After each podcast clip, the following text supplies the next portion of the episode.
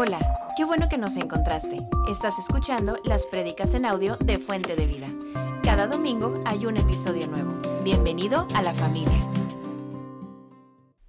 Quisiera animarles eh, a los que tienen niños pequeños, desde maternal hasta los que tienen para preparatoria. Y no busquen el que tengan buenas calificaciones, que la escuela les pone buenas calificaciones, porque así van a triunfar. No, lo más importante es el conocimiento.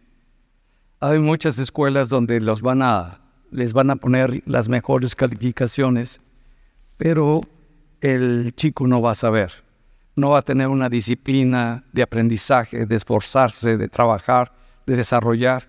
Y lo que nos forma no son las calificaciones, sino el aprendizaje que adquirimos. Entonces yo les animo a que busquen la calidad en, la formación de los, de los pequeños. Y tenemos una desde maternal y tenemos la primaria. Y en la primaria creo que es la única escuela que tiene a sus alumnos desde tercero a sexto año, donde se les enseña igual que la estructura, igual que en la secundaria o la preparatoria.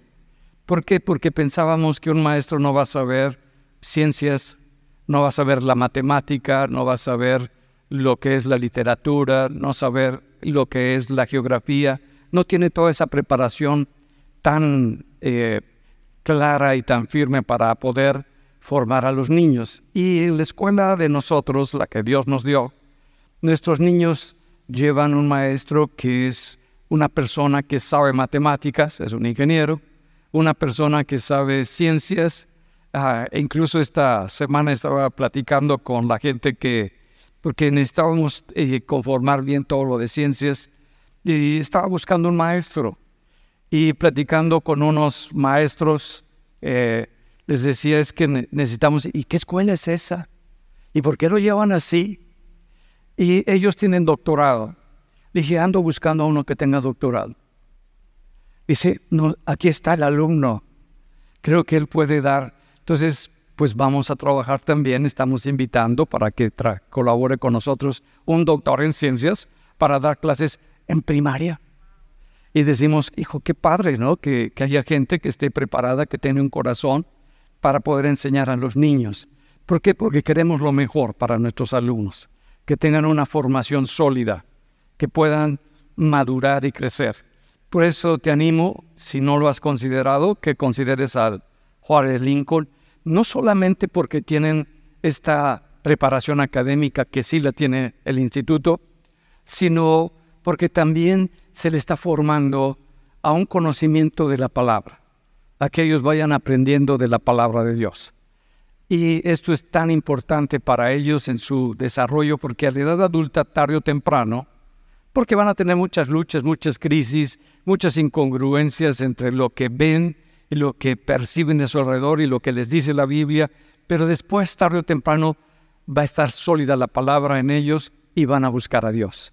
Entonces yo les animo a que los que tienen pequeños o desde maternal hasta la, la preparatoria, que consideren lo que Dios nos ha dado en un instituto en el que buscamos lo mejor para ellos. Bien, quisiera, le voy a decir sobre qué tema voy a trabajar el día de hoy que quiero ponerlo en su corazón. ¿Qué hacer cuando llega el tiempo de cambiar? ¿Qué haces cuando sabes que estás en el tiempo de un cambio en tu vida? En todo lo que te rodea. Todo te está cambiando, todo está siendo diferente. Y cuando, sobre todo cuando la, la vida nos cubre de dolor, cuando en la vida nos cubre de suciedad, cuando no entendemos por qué nos están ocurriendo las cosas que estamos viviendo, que tendemos a pensar que estamos lejos de Dios, o que Dios nos ha abandonado, o que quizás Dios nos ha mandado esas cosas, esas desgracias en nuestra vida. He escuchado a, muchas personas que dicen, ¿por qué Dios me, me mandó esto? ¿Por qué Dios, cuando realmente no conocen a Dios? Cuando realmente no han invitado a Dios en su vida, cuando Dios no es una verdad, no es una realidad, sino es algo que conocen, una costumbre, una idea, pero no tienen esa vida con Dios. Y cuando no tenemos esa vida con Dios, sino lo que nos da vida son los dioses que están a nuestro alrededor, el trabajo, las cosas, las experiencias, las vivencias, pero no es el Dios que, dio su vida por nosotros, que es Jesús. Entramos en una lucha muy grande y yo digo, ¿a qué Dios te refieres? Porque mi Dios no es incongruente con su palabra, mi Dios es claro con su verdad. Entonces le achacamos a Dios cosas donde no fue Dios, sino fueron las decisiones equivocadas que nosotros tomamos, donde no lo consultamos, donde no lo involucramos, donde no le dimos un lugar en nuestra vida. Mira, veo la vida de Noemí. Noemí en la Biblia eh, está redactada su vida en el libro de Ruth. Uno dice, ¿cómo es posible que aparezca en la Biblia eh, un, un libro que su nombre es Ruth, cuando Ruth no es el pueblo escogido, es una moabita? Ahora, para entender el contexto donde estaba viviendo Noemí y Ruth, está viviendo en la época de los jueces. Y en la época de los jueces no había un rey todavía sobre Israel, el pueblo, aunque ya habían conquistado la tierra que Dios les prometió, ellos dejaron a su Dios, dejaron a quien los introdujo, dejaron a un lado a quien les dio la victoria, a quien les dio la tierra, para buscar y seguir a los dioses de la gente que estaba a su alrededor, para seguir a los atractivos y a los valores de la gente que tenían a su alrededor. Y sin sabían quién era su Dios, conocían las leyes que Dios les había dado, conocían los mandatos de Dios, pero no los vivían, no los seguían. Y Dios dice, yo estoy contra ustedes porque dicen que yo soy Dios, pero no viven en mis caminos, no siguen lo que es mi palabra. ¿Cómo es posible que yo sea su Dios cuando viven a su manera, que ni siquiera es su manera, sino son los valores que están a su alrededor? Y empieza a redactar eh, en esa época esta Noemí y empieza a tener un problema de sequía, un problema de hambre, porque los conquistaban, les robaban todo lo que sembraban, estaban en un serio problema. Y se quejaban, Señor, ¿por qué vienen y nos, nos quitan todo? Señor, ¿por qué cuando ya está establecido, por qué vienen y nos roban? Todo eso. Dios les dice, ¿por qué me piden a mí si yo no he sido su Dios para ustedes, nada más es su Dios para quejarse, su Dios para demandar. Y Noemí decide salir junto con su esposo y sus dos hijos de, Israel. Ella vivía en Belén y deciden ir con los moabitas. Ese es el entorno. Y está viviendo con los moabitas porque donde estaban no había el sustento necesario para que pudieran tener esa comida, esa vida y lo encuentran en ese lugar. Pero ahora Noemí eh, tiene una experiencia difícil en su vida y la experiencia es que muere su esposo ahí en ese lugar. Fueron a, a buscar algo en un lugar que Dios no les dio ese lugar. Junto con sus dos hijos, los hijos se casan, empiezan a tener esa relación con, las, con la familia. Noemí se pone como el centro una mujer que tiene a Dios, pero está fuera del contexto donde Dios la colocó, y se mueren sus dos hijos también. Los hijos habían eh, establecido un matrimonio, una de las esposas de uno de los hijos se llamaba Orfa y la otra se llamaba Ruth. Y ahora Noemí pues ya, ya no tiene a dónde ir y cómo seguir adelante se ve como una extraña ahora sí, sin familia, sin hijos, en un lugar donde la mujer no tiene mucha importancia, donde la mujer no puede eh, pues laborar y generar un recurso y se da cuenta y, empieza a reflexionar para regresar a la tierra a, a, donde ella pertenecía. Y dice en el libro de Arrud, si gustan acompañarme, en el verso 13, habíais de quedaros sin casar por amor a ellos, le está diciendo Ruth a sus nueras. No, hijas mías, qué mayor amargura tengo yo que vosotras, pues la mano de Jehová ha salido contra mí. Se está quejando ahora Noemí de que fue Dios el que estableció esto, cuando pues no es por ahí. Y luego dice, y ellas alzaron otra vez la voz y lloraron. Y Orfa besó a su suegra, mas Ruth se quedó con ella. Y Noemí dijo, He aquí tu cuñada se ha vuelto a su pueblo y a sus dioses. Vuélvete tú tras ella. Respondió Ruth, No me ruegues que te deje y me aparte de ti, por porque donde quiera que fueres, iré yo, y donde quiera que vivieres, viviré. Tu pueblo será mi pueblo, y tu Dios, mi Dios. Ahora vemos eh, el significado del nombre de Ruth. El nombre de Ruth significa aliada o significa amiga. Cuando eh, ellos tenían un significado sus nombres. Ah, entonces vemos que era como que una persona que había establecido en su forma de ser una amistad con su suegra algo que no es fácil ver, pero aquí se estableció muy bien con su suegra. Y se, como que se hace una amistad no solamente con su suegra, sino se hace una alianza con Dios. Ya el Dios de su suegra es su Dios. Ella está estableciendo eso. Y decide dejar los dioses de su pueblo, las costumbres de su pueblo, la, la manera de ser de su pueblo, toma una postura muy diferente. ¿Qué está haciendo? Estableciendo un cambio muy radical en su vida, en su manera de pensar, en su manera de verse, en su manera de sentir. No solamente es que esté aceptando al pueblo, porque podemos estar en un pueblo y no lo acepto. Digo, no me gustan las comidas, no me gustan las tradiciones, ay, no me gustan las costumbres de este lugar, ay, no me gustan las fiestas que hacen, ay, no me gusta, y me estoy quejando de todo es que no estoy abierto para aceptar. Es que debieron de hacerlo mejor. Es que debieron de haber hecho esto. Es que debieron... Ay, no está abierto el corazón. El corazón está muy centrado en Orfa y no como el de Ruth en Dios.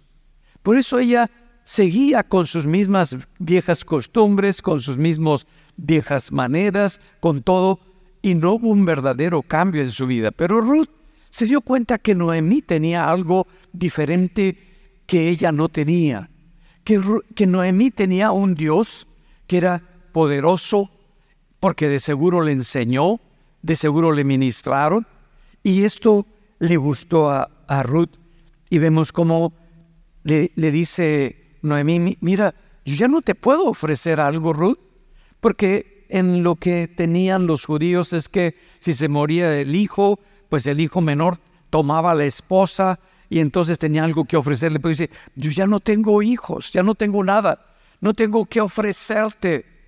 Ella pensando que Ruth estaba buscando que algo le diera, pero no es así. Ruth está viendo a ver qué le puede dar, qué le puede ofrecer a esa mujer que no tiene ya esposo y que no tiene hijos. El cambio radical que nosotros podemos no está determinado por la gente con la que convivimos. Cuando yo me dejo influenciar por la gente con la que convivo, es que no tengo un valor, es que no sé quién soy, es que no tengo claridad de lo que quiero en mi vida. Y entonces quien lo va a determinar es la gente que me rodea, las películas que veo, las relaciones nuevas que establezco. No, no es así. Porque cuando estoy así, estoy cambiando. Un día soy de una manera, con otro soy de otra manera, con otro me comporto de otra manera. No, somos nosotros. Y Ruth está estableciendo lo más importante. Es que yo voy a tomar y me voy a definir y voy a aceptar al pueblo, pero sobre todo voy a aceptar a Dios, porque tenía claridad de quién era ella. Y eso es lo que nos está enseñando. Y es cuando tú sabes quién tú eres, no tienes problemas de ver a la gente como es. Y no quieres que la gente sea a tu manera, ni se comporte como tú te, quieres que se comporten, sino que los respetas, sino que sabes entender, estás abierto. ¿Por qué? Porque sabes tú quién tú eres. Pero cuando no sabemos quién somos, queremos que los demás hagan, que los demás cambien, que los demás establezcan. El problema no es los demás, el problema soy yo. Y ese es el gran cambio que Dios quiere que nosotros tengamos, que sepas tú quién tú eres en Cristo, con Dios en tu corazón, que tengas esa claridad, que la gente no se acople a tus expectativas ni a tus sueños, porque los problemas que hay en el matrimonio es porque está cumpliendo con lo que yo quiero, se comporte, hace, yo ya sé cómo es, yo ya sé cómo hace, yo de esto. No se trata de eso, se trata de ver, aceptar a la persona con la que me casé y empezar a convivir con ella, empezar a ver en qué puedo bendecirla, cómo la puedo entender mejor, porque, porque muchas veces desconocemos a la persona realmente como es y estamos todo el tiempo diciéndole lo que debe, lo que no debe, cuando la persona ya está hecha. Sí, ya se dieron cuenta los que están casados que las personas con las que se han casado ya no, por más que le hagas, no va a cambiar, no va a ser diferente. El único que puede hacer algo en su vida es Dios. El único que lo puede cambiar es Dios. Entonces ya no les trates de cambiar. Y ahora Ruth está tomando una postura. Estoy abierta a este nuevo cambio. No sé cómo es realmente la vida de tu pueblo. No sé realmente cómo son las costumbres, los hábitos. He aprendido aquí con la familia, pero ya en el entorno no lo sé. Me voy a someter a ti, Noemi. Voy a estar bajo tu dirección y bajo tu guianza para poder ir a tu pueblo. Estoy abierta para aprender. Cuando tú te sometes bajo la guianza, la dirección de una persona que tiene un corazón para Dios, pues va a buscar lo mejor para tu vida, va a buscar lo mejor para ti. Y es lo que está estableciendo. Ahora, no solamente está abierta en su mente, en sus emociones a lo que va a vivir con el pueblo, sino en su corazón. Tu Dios será mi Dios. Estoy abierta a dejar a los dioses que yo tenía. Mira, ahora cuáles son los dioses que tenemos nosotros? Pues lo que hay en las tablets, lo que este sistema tan complicado ha colocado para que estemos todos pegados, para que nuestros jóvenes, nuestros adolescentes están pegados y no se puedan desprender, no puedan ser libres de estar viendo y viendo y viendo y viendo y viendo y les roba la vida. Son tres horas, cuatro horas, cinco horas y están tan sometidos a esos dioses, a esos valores, cuando toda la creatividad, toda nuestra capacidad para poder estar con nuestro Dios y conocerlo más y aprender y profundizar en Él, no lo hacemos porque decimos que no tenemos el tiempo. Y no es que no tengamos el tiempo, sino que nuestro corazón se cerró para nuestro Dios. Y ella está haciendo un cambio. Voy a dejar a mis dioses. No es fácil, mis amados. No es fácil, mis amadas. No es fácil dejar a lo que te ha satisfecho a lo que te ha dado sueños, ideales y te ha dado un valor, te ha dado un prestigio. No es fácil dejarlo porque piensas que eso es lo que te ha dado una imagen, piensas que eso es lo que te da una identidad. No, nuestra identidad viene en quien nosotros creemos, de quien nosotros venimos. Y tú y yo creemos en Jesucristo y venimos de Dios. Sabemos de dónde venimos y sabemos a dónde vamos. Por eso, como lo dijo Jesús a la gente, cuando tú sabes, cuando tú tienes una claridad en quién tú eres, en Jesús, tú vas a tomar decisiones correctas, vas a luchar. Si estás atrapado en lo que el enemigo ha puesto en tu vida, con lo que el enemigo te ha agarrado y te está destruyendo, pues tienes la oportunidad y el poder y la autoridad en Cristo para romper esos lazos con la pornografía, para romper esos lazos con lo que te han enseñado como valor? ¿Por qué? Porque es muy claro, la pornografía es el arma que utiliza el enemigo y lo sabe para que tú dejes de ser un cristiano verdadero. No es posible una persona que dice que ama a Dios y tiene a Dios esté recibiendo su alimento, su satisfacción y su gusto y su placer de Satanás. ¿Y cómo voy a orar? ¿Con qué corazón voy a adorar? ¿Con qué actitud voy a estar delante de Dios cuando está dividido mi corazón? No es posible.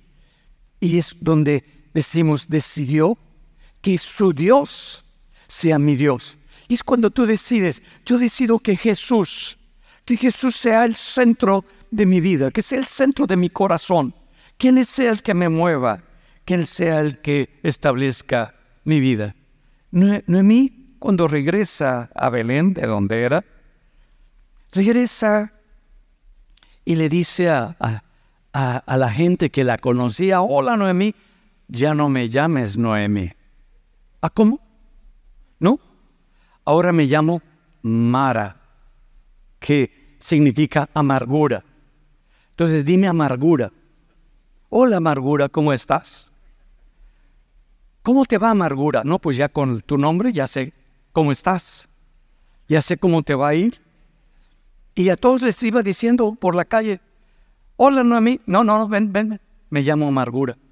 Mara, llámame por mi nombre, Amargura. Cuando no entendemos lo que Dios quiere hacer a través de nuestra vida y se, se cae algo, se rompe algo, se muere algo, termina algo nuestra vida, nos quedamos con ese pasado, nos quedamos con esa figura que considerábamos que era lo sólido. Lo sólido no es las personas que te rodean, sino el Dios que está en tu corazón. Lo sólido no son las cosas que te da la gente, sino que Dios te provee a tu vida. Lo sólido y lo válido es la presencia de este Dios precioso y maravilloso que quiere entrar a tu corazón. Eso es lo sólido, eso es lo, lo más valioso. Mira, hay una enseñanza que Jesús le da a sus discípulos y cuando está hablando con toda la gente que me gusta mucho. Dice en Mateo 13, 13 44. Además, el reino de los cielos es semejante a un tesoro escondido en un campo, el cual un hombre halla y lo esconde de nuevo. Y gozoso por ello va y vende todo lo que tiene y compra aquel campo. Jesús hace una comparación de lo que es el reino de los cielos, donde el rey de los cielos es Dios, donde el que gobierna esos cielos es el Dios Todopoderoso. Y dice, pues lo voy a comparar al reino de los cielos con un campo. Y en ese campo hay debajo, escondido, en ese campo, un tesoro, que no es, no es algo que está a la vista. Y no es algo que te dice así el tesoro, que tú llegas al campo y te dice el tesoro, órale, cómprame porque yo soy tu tesoro. No, que no está a la vista de todos ese reino de los cielos, que no todos tienen esa habilidad, esa capacidad para ver el tesoro, que normalmente la gente no puede verlo, no puede valorarlo. Y muchas veces cada uno de nosotros tenemos un campo y se nos dio un campo que es nuestra vida, que es nuestro espíritu, que es nuestro corazón, y transitamos por él, por ese campo, y no sabemos que debajo del campo hay un tesoro escondido, algo que tú no has podido tocar, no has podido ver. Y por lo tanto, pues estás muy contento con él con el campo, porque no sabes lo que hay ahí. Y como que Jesús te hace, nos está haciendo una invitación, no te quedes con lo superficial, no te quedes nada más con la vida, con las cosas que hay en el campo, con, con la lluvia, con las provisiones, con las cosas, sino que te des cuenta que hay algo ahí en ese campo, pero no todos pueden verlo porque le tienes que trabajar, tienes que meterte contigo, tienes que profundizar contigo. No te puedes quedar solamente por encimita a ver qué alcanzas a ver, sino que Dios te dice, profundiza contigo, profundiza en tu corazón, ve lo que quiero yo mostrarte, lo que quiero yo hablarte. Y quizás nos pase lo que le pasó a Jacob. No sé si recuerdas en Génesis 28, 12. Dice que había salido porque su hermano lo quería matar, porque le había robado la, la primogenitura, que ya se le había vendido, pero bueno, que, y la bendición del padre, dijo, yo te voy a matar, entonces y mejor salió corriendo de ahí Jacob. Y camino para poder, eh, pues, encontrar algo de Dios, pues se queda, pone una piedra, se duerme y sueña. Dios nos habla a través de los sueños. Dios nos habla a través de las visiones. Y aquí Dios le está hablando a través de un sueño a Jacob. Dice, y soñó, y aquí una escalera que estaba apoyada en la tierra, y su extremo tocaba el cielo. Y aquí ángeles de Dios que subían y descendían por ella. Y aquí Jehová estaba en lo alto de ella, el cual le dijo, yo soy Jehová, el Dios de Abraham tu padre, el Dios de Isaac, y la tierra en que estás acostada, acostado te la daré a ti y a tu descendencia. Y Dios le empieza a hablar. El cuate se queda asombrado en el sueño, está escuchando, está viendo esto, pero se da cuenta que no es un sueño por la cena que se aventó, sino que es algo que está cambiando y está definiendo su vida y su futuro.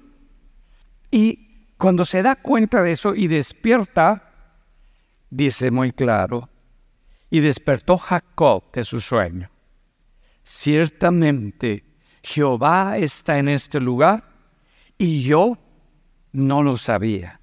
Mm. ¿Te ha pasado lo mismo? ¿Que has tenido un contacto con el Señor? ¿Que Jesús ha venido a tu vida y de alguna manera te ha tocado? ¿Te ha hablado? ¿Te ha mostrado, yo soy tu Dios? Yo soy el que tiene cuidado de ti. Y no lo sabías. No te habías dado cuenta. Pero, porque, porque para ti fue más importante el campo. ¿A qué, le, ¿A qué le estoy llamando y a qué veo que Dios le llama en su palabra al campo? A mi trabajo. Como me va muy bien en mi trabajo, que es una bendición de Dios, una provisión de Dios, me quedo con el campo. como mi matrimonio está todo dar, ay, me quedo con el matrimonio y eso está todo dar. Qué bueno, qué bendición, que todo Si no está todo dar, Señor, ¿por qué me mandaste esa mujer cuando tú la escogiste? Pero bueno, te, estás con el campo, te sientes muy contento con el campo, te sientes muy contento con lo que Dios te ha dado. Si es la casa que te compraste, que Dios te dio toda la facilidad para que la pudieras adquirir, ¡ay, qué bendición! Tu bendición es la casa. Cuando es el carro que te acabas de comprar. Ay, Señor, gracias por esta bendición. Encontré el tesoro. Tú dices, ¿qué? Dios va más allá que las cosas. Dios es más allá que el trabajo. Dios es más allá que la familia que tenemos aquí. Dios es una riqueza más grande que el matrimonio que tenemos aquí. Dios es el Señor, tu creador, mi creador, el que nos formó, el que nos hizo. Entonces está diciendo, hay algo más grande. Abre tus ojos, porque no te has dado cuenta que la bendición no está en las cosas que tienes. La bendición no está en la provisión. Y las cosas te pueden jalar para que tú te sientas valioso, para que tú puedas disfrutar, distribuir a como tú quieras la economía que Dios te ha dado, cuando tiene un propósito para lo que te la dio, cuando tiene un sentido para lo que te ha colocado en ese lugar. ¿Por qué? Porque es Dios el que quiere dirigir tu vida y el que quiere dirigir tu corazón. Y es Dios el que está estableciendo, hay un tesoro escondido. Pero, ¿estás dispuesto a buscarlo? ¿A profundizar en lo que Dios te quiere mostrar? En medio de la pérdida del esposo, de los hijos, en el caso de Ruth, en la pérdida del esposo, en la pérdida de su pueblo, en la pérdida de sus costumbres, de sus dioses? ¿Estás dispuesto a ir más allá y querer algo más grande cuando realmente Dios quiere?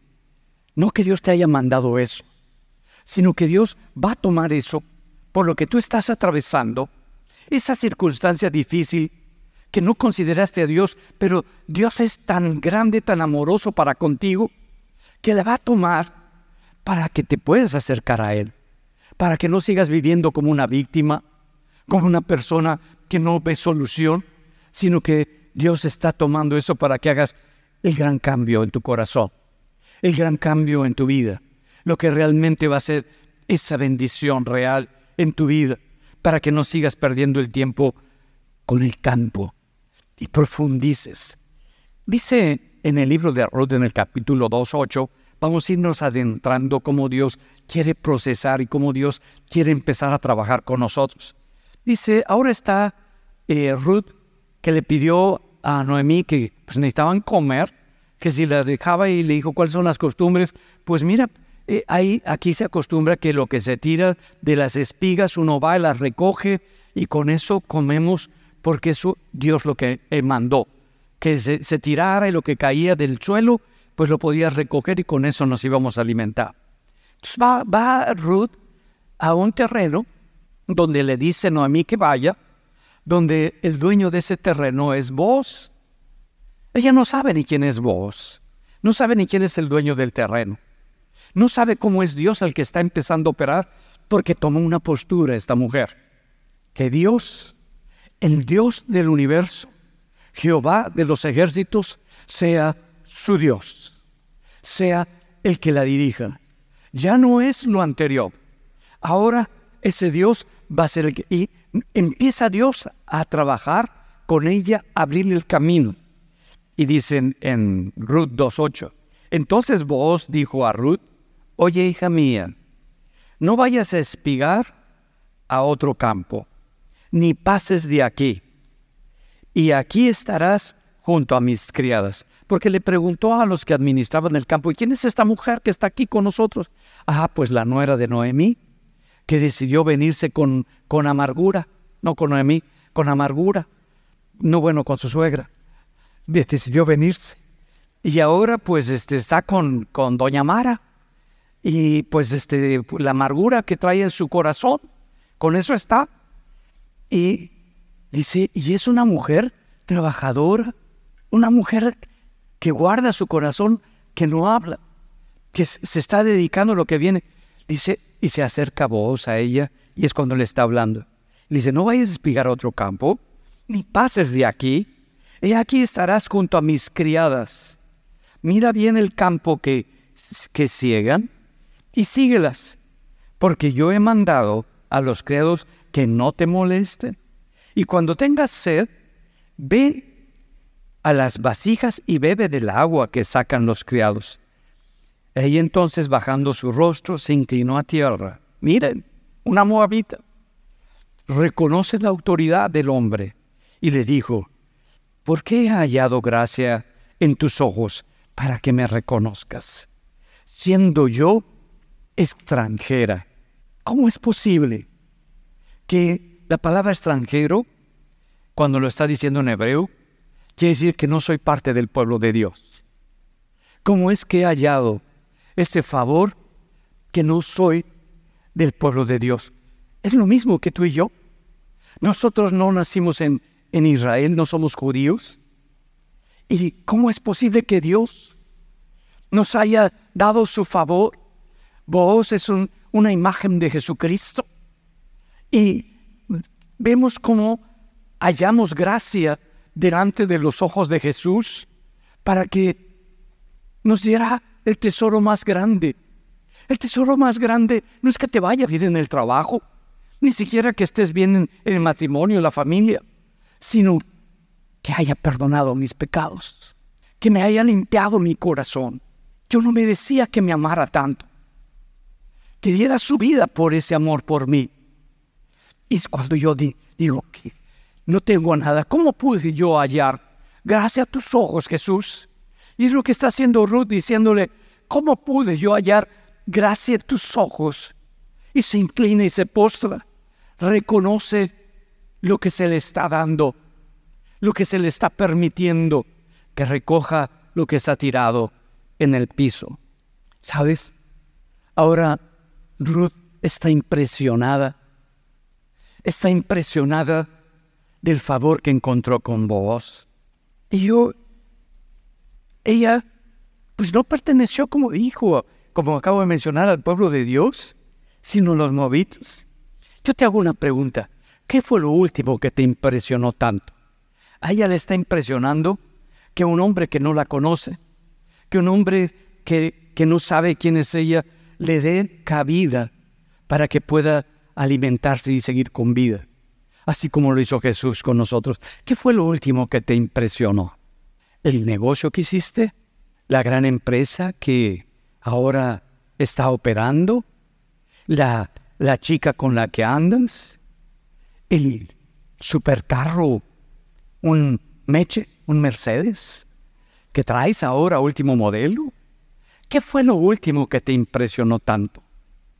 ¿La posición que tienes ahora en tu trabajo? Esto, ¿sabes? Está centrado todo eso en mi yo, en mi ego, pero no en el Dios, en el Dios verdadero. ¿Qué es lo, que, lo último que te ha impresionado tanto? Y es a lo que nos está llevando.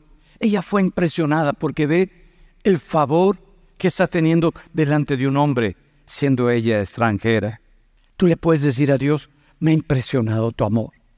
Estoy asombrado que me hayas amado tanto ahí en la cruz. Estoy impresionado porque te dispusiste a entregar tu vida para que yo pudiera tener a un Dios que es verdadero y poder hablar con Él. ¿Eso es lo que te impresiona? ¿Eso es lo que te ha dejado con la boca abierta? ¿Y es lo que te llama la atención en tu vida? Bueno, ¿cuál es el tesoro que necesitas descubrir? ¿Lo que está por encimita del campo o lo que está más profundo? Ahora, cuando estés pigando, mira lo que pasa con Ruth.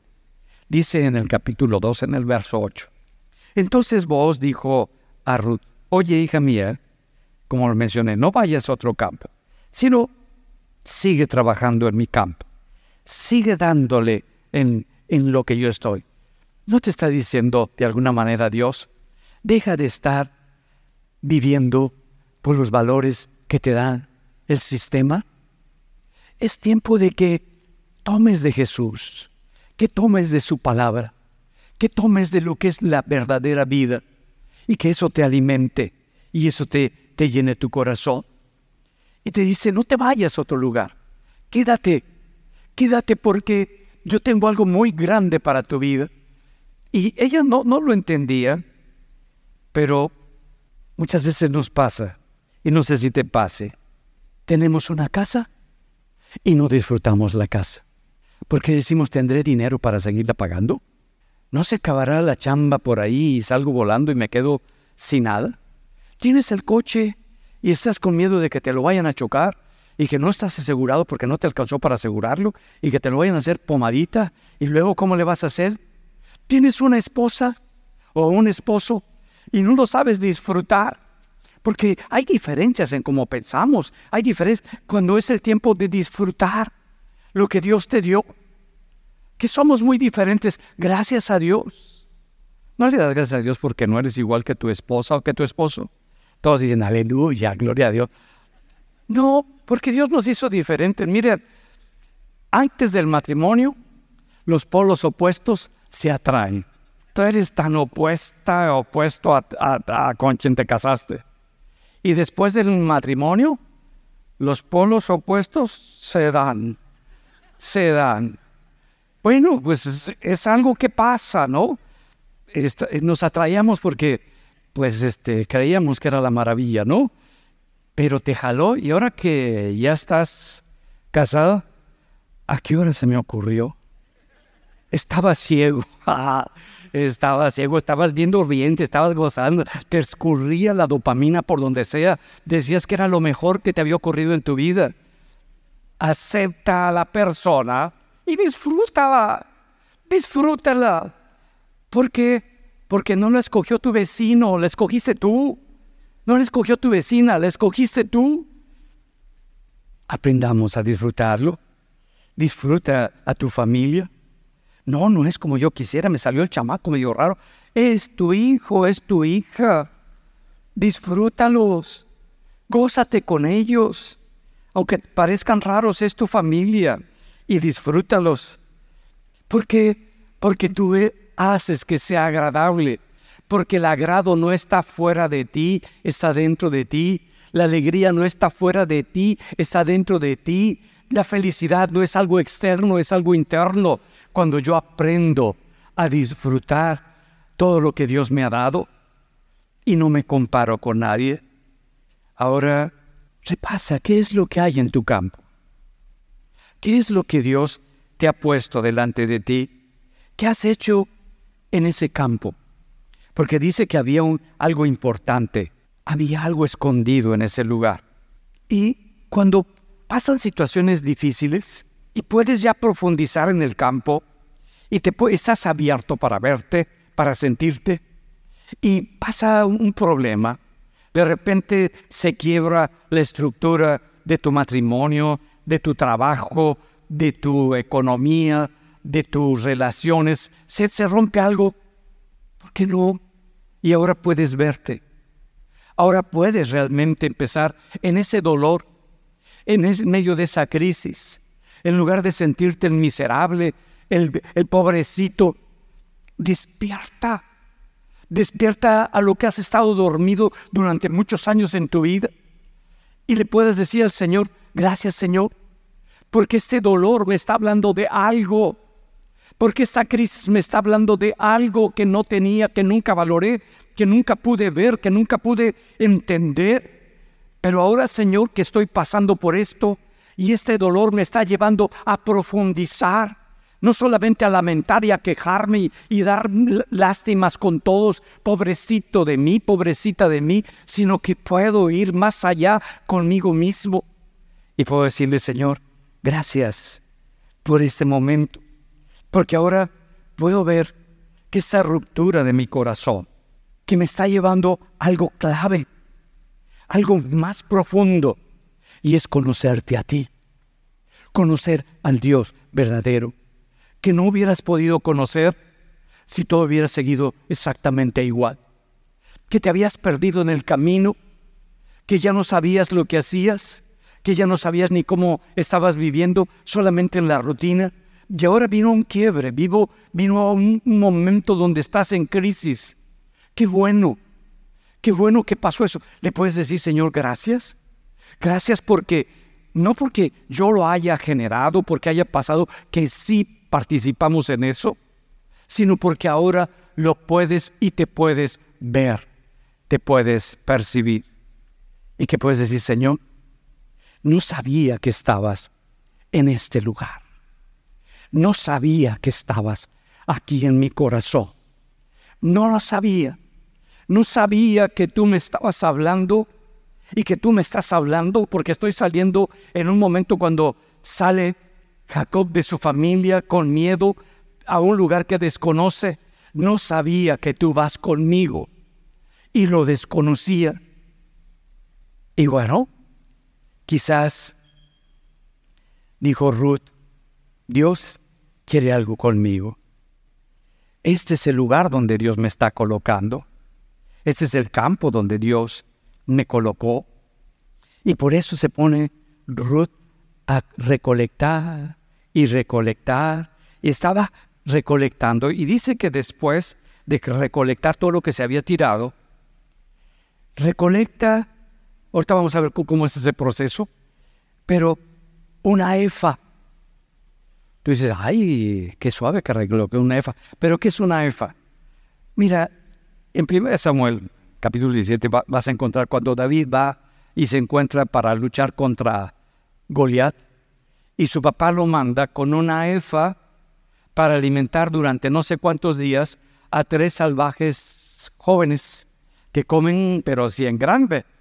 Yo dije, órale, para alimentar eso. Y ahí se llevó la efa David para llevárselas a sus hermanos. Una efa, las medidas son de 18 a 37 litros de grano. Eso es una efa. Es lo que recolectó en un día esta mujer. Habla de perseverancia, de ponerse por arriba del dolor que produce el cansancio, de ponerse por arriba de ella, de decir ya no, sí puedo, sí lo voy a hacer, sí lo voy a tomar, que para ella es más importante lo que está, porque no sabe si después le va a seguir ahí en ese campo, si después va a haber un favor o no va a haber un favor, sabe que necesita tanto ella como mm, la amargada de su suegra, eh, pues el alimento, pero ahora lo recoge. Ella no sabía que se iba a casar con el dueño de ese campo, con vos. Ella tampoco sabía que de su linaje Dios le estaba escogiendo por su corazón para que naciera David, el rey David, y que iba a ser el linaje también de Jesús. Tú dices, ¿cómo es Dios que de algo que no era, que era una extranjera, que no era su pueblo, ahora es su pueblo? Y es lo que nos dice, ahora eres mi pueblo, ahora yo soy tu Dios y yo quiero estar en tu corazón. Yo quiero ser el Dios, el centro, el tesoro de tu vida. No te puedes quedar solamente en el campo por arriba.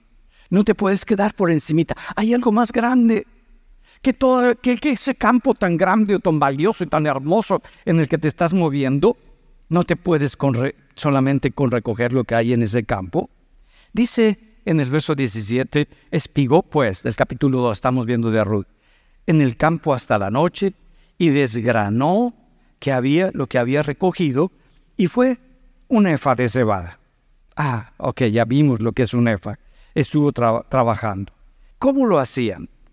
Bueno, agarraba la cebada y luego la golpeaban y la golpeaban y se iban a la montaña alta para que los vientos del Mediterráneo, todo lo que estaba pegado al grano, se le quitara la cáscara se le quitara todo eso que estaba pegado. Y otra vez lo golpeaba y lo golpeaba, lo aplastaba.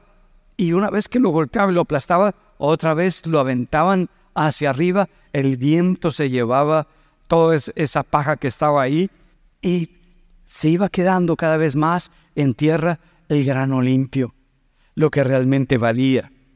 Ah, barrían, quitaban toda la, la paja y otra vez a golpearla, a golpearla y aventarla. Por eso se iban a la montaña Ese era el trabajo que había hecho.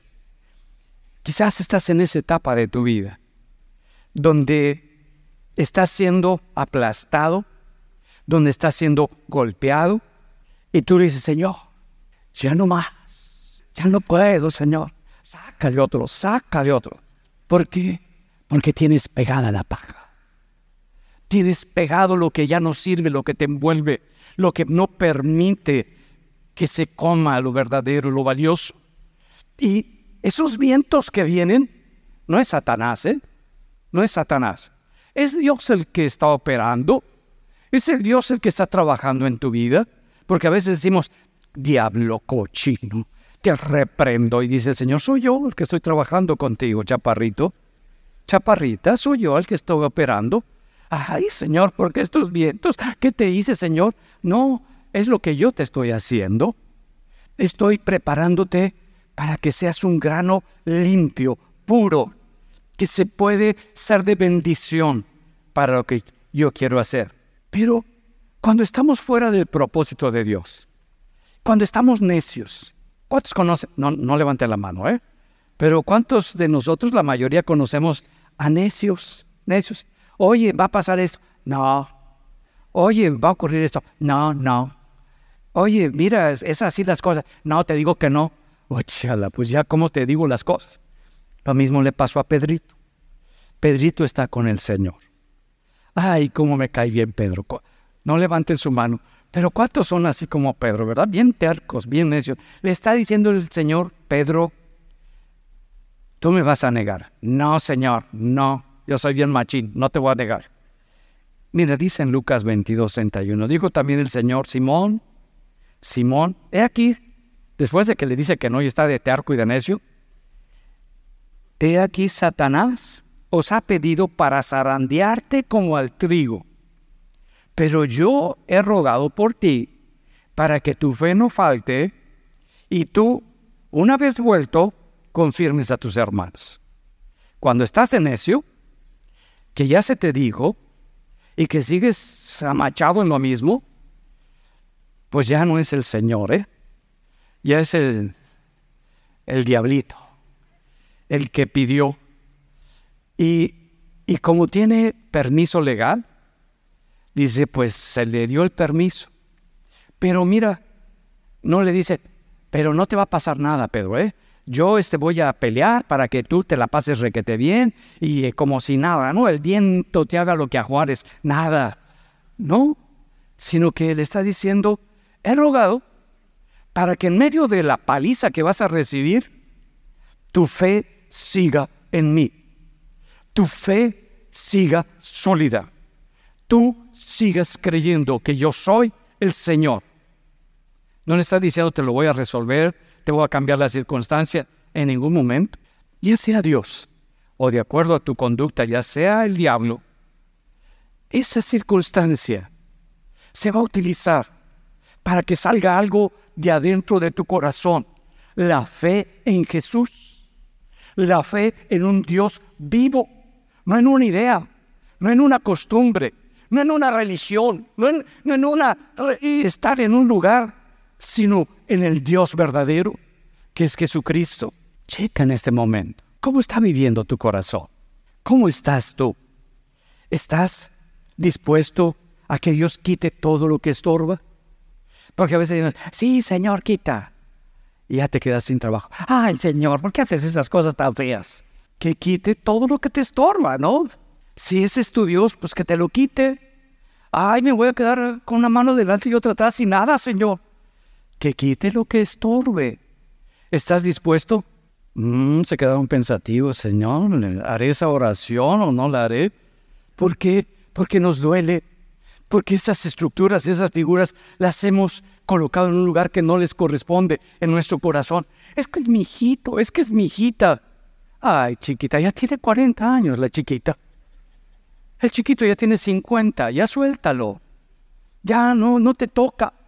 Pero yo voy a interceder y vas de intercesora. Te digo que no hagas esto, te digo. Eso no es interceder, eso es meterte en metiche ahí a donde nadie te está llamando. Dios nos está de alguna manera llevando más allá. Por eso estás pasando y estás permitiendo. Dios tiene cosas más grandes de las que te imaginas. Cuando lo encuentras a Él, cuando encuentras ese tesoro, nos dice en 1 Corintios 2.9, antes bien como está escrito, lo que está escrito, cosas que ojo no vio, ni oído oyó, ni han subido al corazón de hombre, son las que Dios ha preparado para los que le aman. Pero Dios nos las reveló a nosotros por el Espíritu, porque el Espíritu todo lo escudriña, aún lo profundo de Dios. ¿Sabes? El viento que has vivido, que tú le llamas tempestad, y es un viento del Mediterráneo, ni siquiera tempestad. Es lo que necesitamos. Señor, ya no me golpees. No, estás bien duro, se te pegó mucho la cáscara. Saca, saca, saca, hasta que aflojes la cáscara. ¿Para qué?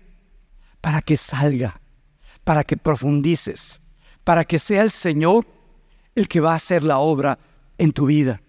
No importa qué edad tengas, ya tengas 10 años o 100 años, en todos Dios nos está invitando a tener un cambio una transformación. Deja que lo que el viento quiere hacer, lo que la mano de Dios quiere hacer, lo que esta circunstancia está haciendo, haga en tu corazón para que te vuelvas al Dios, que es el Dios de tu vida, que es el único Dios que transforma. Y la promesa de Dios es que Él ha preparado algo que ni te imaginas, que no alcanzas a ver ni a entender porque queremos captarlo acá cuando es en nuestro espíritu. Dice, esas cosas que no alcanzamos son las que Dios ha preparado para el día de hoy, para ti. Deja que se desprenda todo lo que está pegado en la cáscara. Vamos a ponernos en pie y vamos a orarlo. Son oraciones difíciles. Son el verme desde adentro de mi corazón. No es fácil verse uno. Es fácil ver al esposo que está muy feito, a la esposa que se puso feita. Es fácil ver al jefe que está horrible. Es fácil ver a todos los demás. Todos contra mí. No, no. Se llaman vientos, vientos, mis amados, mis amados. Vientos del cielo que vinieron para quitar que mi paja. No los oigo. Mi eso. ¿Cuántos quieren que Dios les quite la paja? Uno dice, lo pienso, Señor. Lo pienso. No, hombre, que te la quite completita. Completita. Porque no te imaginas, no importa tu edad, no te imaginas lo que Dios ha preparado para estos días, para ti. Estamos como congregación en un cambio que jamás imaginamos. Pero ese cambio está en ti, en tu corazón. Y es Jesucristo como una verdad, como una realidad, como un regalo del cielo que te va a transformar, que te va a cambiar. Y por eso podemos decirle, Señor, no me voy a, dar por vencido, así como Ruth buscó, trabajó, recolectó, no, no, no, no desmayó. Y cuando era el tiempo de, de que fuera golpeado el grano, que se le quitara eso, lo permitió. Y vino un cambio para ser la línea, el linaje de Jesucristo. Tú eres del linaje de Jesús. Y ese es el regalo, el tesoro más grande que tú y yo tenemos en esta vida. No son las cosas, no es el canto, el campo, es Jesucristo, tu regalo, mi regalo, tu tesoro, mi tesoro. Y vamos a decírselo, Padre, gracias, gracias por permitirme ver como Ruth y no como Noemí, una amargada, una mara. Me has permitido verme en ese espejo donde Ruth hizo un cambio radical en su corazón. Hizo una, tomó una decisión en su mente y, y decidió que no y decidió que sí. Y abrió su espíritu para recibirte a ti y llegaste a su corazón para cambiarla. Así, Señor, yo hoy abro mi corazón y abro mi espíritu para decirte sí a ti, que tú eres mi Señor y que tú eres mi Salvador. Gracias Jesús por amarme tanto, por haberme perdonado y darme el privilegio de recibirte en mi corazón. Te doy gracias por los vientos que han venido a quitar toda la paja que me envolvía. Gracias por los momentos de crisis, de dolor, de quiebre por los que estoy viviendo, porque me permiten voltear mi corazón hacia ti. Jesús, te pido que mi fe no falte, que pueda mi fe seguir firme, para que una vez que me vea, una vez que toque el dolor, una vez que vea la adversidad, que todo está para hacer una obra grande en mi vida, me vuelva con todo mi corazón a ti. Te doy gracias, Señor, y te bendigo, Padre, porque tú eres el tesoro de mi vida. En el nombre de Jesús. Amén. Amén. Gloria a Dios. Gloria a Dios. Vívelo. Disfrútalo. Vete. No, no, no, no te andes quejando. Métete y vete de dónde te salió y por qué ese dolor, esa crisis. Y es Dios tratando por el amor que tiene tan grande contigo. Los que están eh, viéndonos en internet, les damos las gracias y que el Señor los siga bendiciendo.